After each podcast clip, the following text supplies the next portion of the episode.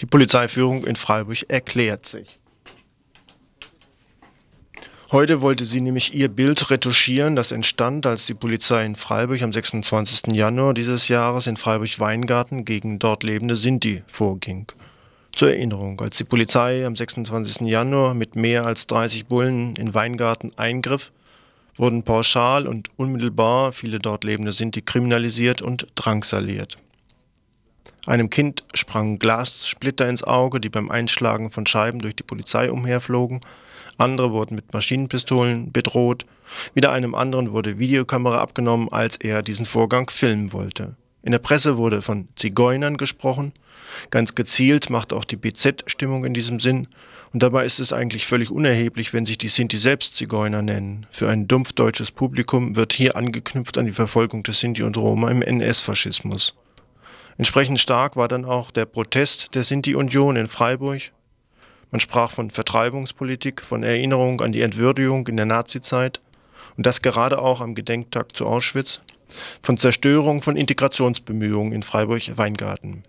Selbst die Badische Zeitung sprach dann einen Tag später nach einer zunächst unkritischen Berichterstattung über den Polizeieinsatz mit ihrem lokalen Chefredakteur von einem überzogenen Einsatz, was so was ähnliches ist hier in Freiburg, wie wenn die der Polizei gesonnene Moralinstanz nun auf Distanz geht.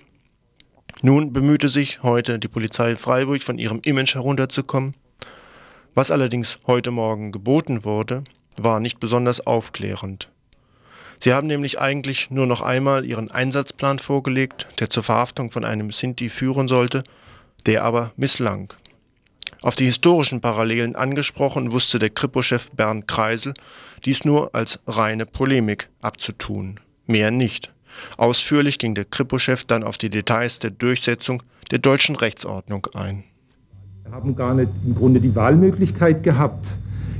Wir müssen strafprozessuale Maßnahmen, und zwar im Interesse der Aufklärung von Straftaten, durchführen. Wir können nicht polizeiliche Maßnahmen einfach, weil sie eventuell nun schwieriger geworden sind in der Durchführung, bleiben lassen und uns eventuell dem Vorwurf auch aussetzen nachher äh, der Staatsanwaltschaft oder eines Richters später, ja, ihr habt ja noch nicht mal äh, versucht, hier Beweismittel zu finden.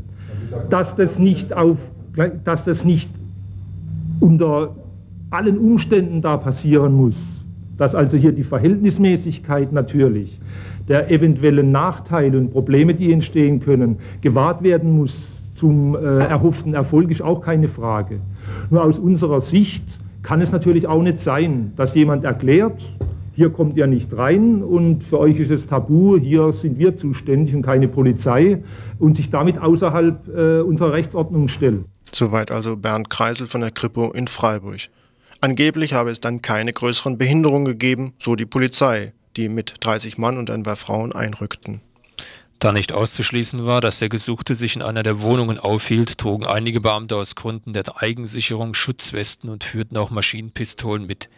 Während dieser Durchsuchungen erschien die Lebensgefährtin des Gesuchten, Herr Reinhardt, und erklärte gegenüber einigen Beamten, dass ihr Kind beim Eindringen der Beamten in die Wohnung über das Badefenster am Morgen durch Glassplitter im Gesicht verletzt worden sei. Mehr ist hierzu bisher nicht bekannt. Soweit aus dem Polizeikommuniqué von heute Morgen. Was alles noch da drumherum stattfand, wurde nicht besonders ernst genommen. Es sei eher dem besonnenen Verhalten der Polizei zuzuschreiben, dass nicht mehr passiert sei.